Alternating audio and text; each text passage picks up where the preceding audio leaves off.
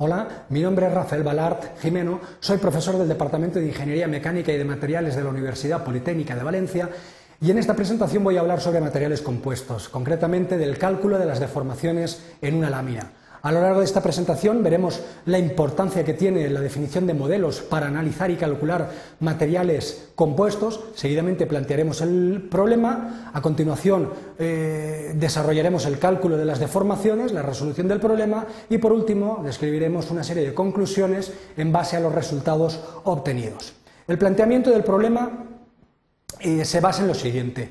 Los materiales compuestos tienen grandes aplicaciones en el campo de la ingeniería ¿eh? Es importante encontrar, es, eh, es, difícil encontrar las características mecánicas de un material compuesto, entre otras cosas porque existen infinidad de posibilidades de combinar matrices y elementos de refuerzo. Capas eh, con fibra larga, fibra corta, tejidas, tejidos multiaxiales, varias capas, laminados, etcétera.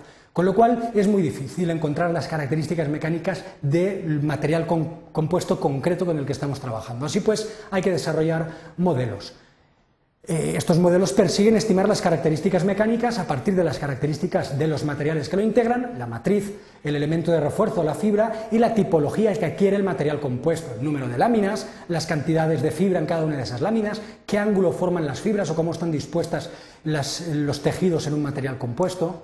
Bueno, uno de los problemas típicos que nos vamos a encontrar en el campo de la ingeniería es estimar las deformaciones en un material a partir del estado tensional, de un estado tensional conocido. Por eso necesitamos precisamente estos modelos que permiten establecer las relaciones entre tensiones y deformaciones en dichos materiales. El problema dice lo siguiente, una plancha de material compuesto consta de una matriz de poliéster y un 35% en volumen de fibras de vidrio de tipo E. La pieza se encuentra sometida a un estado tensional como el que se muestra en la figura. En estas condiciones, determinar las deformaciones unitarias en las direcciones X, Y. ¿Eh? Las direcciones principales X, Y, y en este caso las fibras se encuentran orientadas 20 eh, grados con respecto al eje X. Las características mecánicas de los materiales son las siguientes. La matriz de poliéster tiene un módulo de 18.000 megapascales y un módulo de Poisson de 0,3, mientras que la fibra de vidrio tiene un módulo de 72.500 megapascales y un módulo de Poisson de 0,25. El estado tensional que está soportando el material es el siguiente, una compresión en la, dirección X de 80 megapascales, una tracción en la dirección Y de 160 megapascales y por último una cortadura de menos 25 megapascales en la dirección 1-2 eh, o dirección de cizalla. Bien, en primer lugar, bueno, conociendo eh, la geometría y el estado tensional del material compuesto, eh, las características de los materiales las hemos descrito previamente y en este caso el estado tensional también es conocido. por lo que pretendemos calcular en primer lugar son los módulos de cortadura. Eh, tratándose de materiales con comportamiento elástico, es posible estimar el módulo de cortadura o módulo de cizalla a través de esta expresión general, que el módulo de cizalla es el módulo de tracción partido por 2 por 1 más el módulo de Poisson. Eh, sustituyendo los eh, valores correspondientes para la fibra y para, para, la matriz, obtenemos un módulo de cortadura para la fibra de 29.000 megapascales y un módulo de cortadura de la matriz de 6.923 megapascales. A continuación, el segundo paso es calcular las propiedades mecánicas en la dirección 1, 2, en las direcciones locales. Para ello, utilizamos estas expresiones que dependen única y exclusivamente de las características mecánicas de la matriz de las características mecánicas de la fibra y de la fracción en volumen de fibras. Sustituyendo los valores correspondientes en cada una de las expresiones, obtenemos los valores numéricos para el caso concreto que estamos estudiando. Así pues, el módulo de tracción en la dirección longitudinal adquiere un valor de 37.075 megapascales, el módulo en la dirección transversal adquiere un valor de 29.519 megapascales con un parámetro beta de 0,5023 el módulo de cortadura G 1.2 adquiere un valor de 10.718 y los módulos de Poisson tienen valores de Poisson en la dirección 1.2 0.2825 y Poisson en la dirección 2.1 0,2249. A partir de estos valores podemos calcular la matriz de flexibilidad local o matriz de flexibilidad S cuyos términos vienen definidos por esas expresiones, sustituyendo los valores del módulo en la dirección longitudinal, módulo en la dirección transversal, cortadura en la dirección 1,2, Poisson en la dirección 1,2 y Poisson en la dirección 2,1 en dicha expresión, con los valores que hemos calculado previamente, obtenemos los valores numéricos de la matriz de flexibilidad local, que eh, responde a esos valores numéricos. A partir de esta eh, información ya podemos calcular también las matrices de transformación de tensiones y deformaciones. Simplemente son matrices que eh, establecen la relación entre las tensiones en la dirección 1, 2 y las, y las direcciones X, Y. De la misma manera, permiten establecer las relaciones entre las deformaciones en la dirección 1, 2 y las deformaciones en las direcciones X, Y. La matriz de transformación de, tensiones es una matriz de 3x3 donde los términos valen lo que aparece en la figura con las distintas líneas.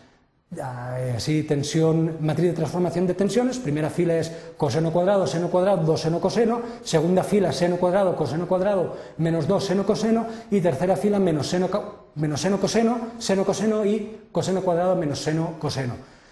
Como vemos, tanto la matriz de transformación de tensiones como la transformación de deformaciones dependen exclusivamente del ángulo formado por las fibras. En este caso el ángulo es 20 grados, con lo cual sustituyendo podemos calcular los valores numéricos de cada una de estas matrices, resultando los valores numéricos que aparecen en la transparencia para la matriz de transformación de tensiones y de transformación de deformaciones. Siguiendo con el quinto paso, ya podemos establecer la relación entre la tensión y la deformación. Así pues, en las direcciones globales. Así pues, podemos establecer que la deformación o la matriz de deformaciones en la dirección XY, formado por un vector columna de deformación en X, epsilon sub X, deformación en Y, epsilon sub Y y deformación de cortadura en XY, gamma sub XY, es igual a la matriz de flexibilidad global, S con raya en la parte superior, por la matriz de tensiones en la dirección XY, sabiendo que la matriz de tensiones XY es un vector columna formado por tres valores tensión en la dirección X, sigma X, tensión en la dirección Y, sigma Y, y tensión de cizalla o cortadura en la dirección XY, tau sub XY. Por otro lado, la matriz de flexibilidad global, eh, S con raya en la parte superior, S, eh, resulta del producto de tres matrices, la matriz o la inversa de la matriz de transformación de deformaciones por la matriz de flexibilidad local S y por la matriz de transformación de tensiones. Previamente hemos calculado la matriz de flexibilidad local, la matriz de transformación de tensiones y la matriz de transformación de deformaciones. Pues bien, aplicando la expresión que hemos visto anteriormente, es decir, el producto entre la inversa de la transformación de, deformaciones por la de flexibilidad local por la de transformación de tensiones, obtenemos la matriz de flexibilidad global del material o de la lámina de material compuesto con los valores numéricos que tenemos en la transparencia y además marcado, remarcado con un, eh, con un, cuadro de color eh, rosado.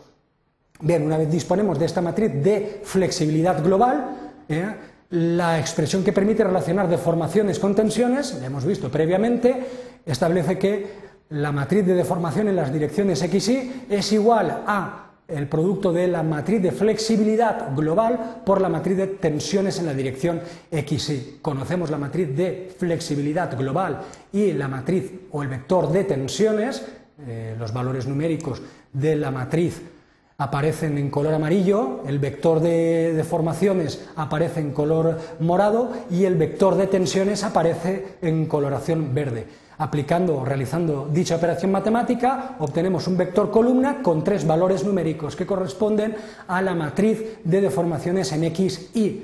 El primer término corresponde a la, deformación en x, 3 menos 3,70 por 10 elevado a menos 3. el segundo término corresponde a, epsilon sub i, deformación en la dirección perpendicular, 6,277 por 10 elevado a menos 3. Y por último, la deformación de cortadura eh, se obtiene a partir del tercer término de dicha matriz, resultando un valor de menos 1,315 por 10 elevado a menos 3 quedan valores numéricos de porcentuales de 0,37, 0,62 y menos 0,13 para la deformación en X, deformación en Y y deformación de cortadura tau eh, gamma sub X en el material compuesto. Bien, una vez obtenidos los resultados, vamos a describir una serie de conclusiones relacionadas con, con los resultados obtenidos. En primer lugar, mediante la resolución este, de este, problema, hemos visto que es relativamente sencillo llevar a cabo el análisis de problemas típicos de ingeniería, basados en la ley de Hooke general, tensión es igual a módulo por deformación. Así pues, en aquellos casos que conocemos el estado tensional, podemos estimar las deformaciones, o por otro lado, en aquellos casos en los que limitamos o restringimos las deformaciones, podemos definir el estado tensional máximo que puede aplicársele al material.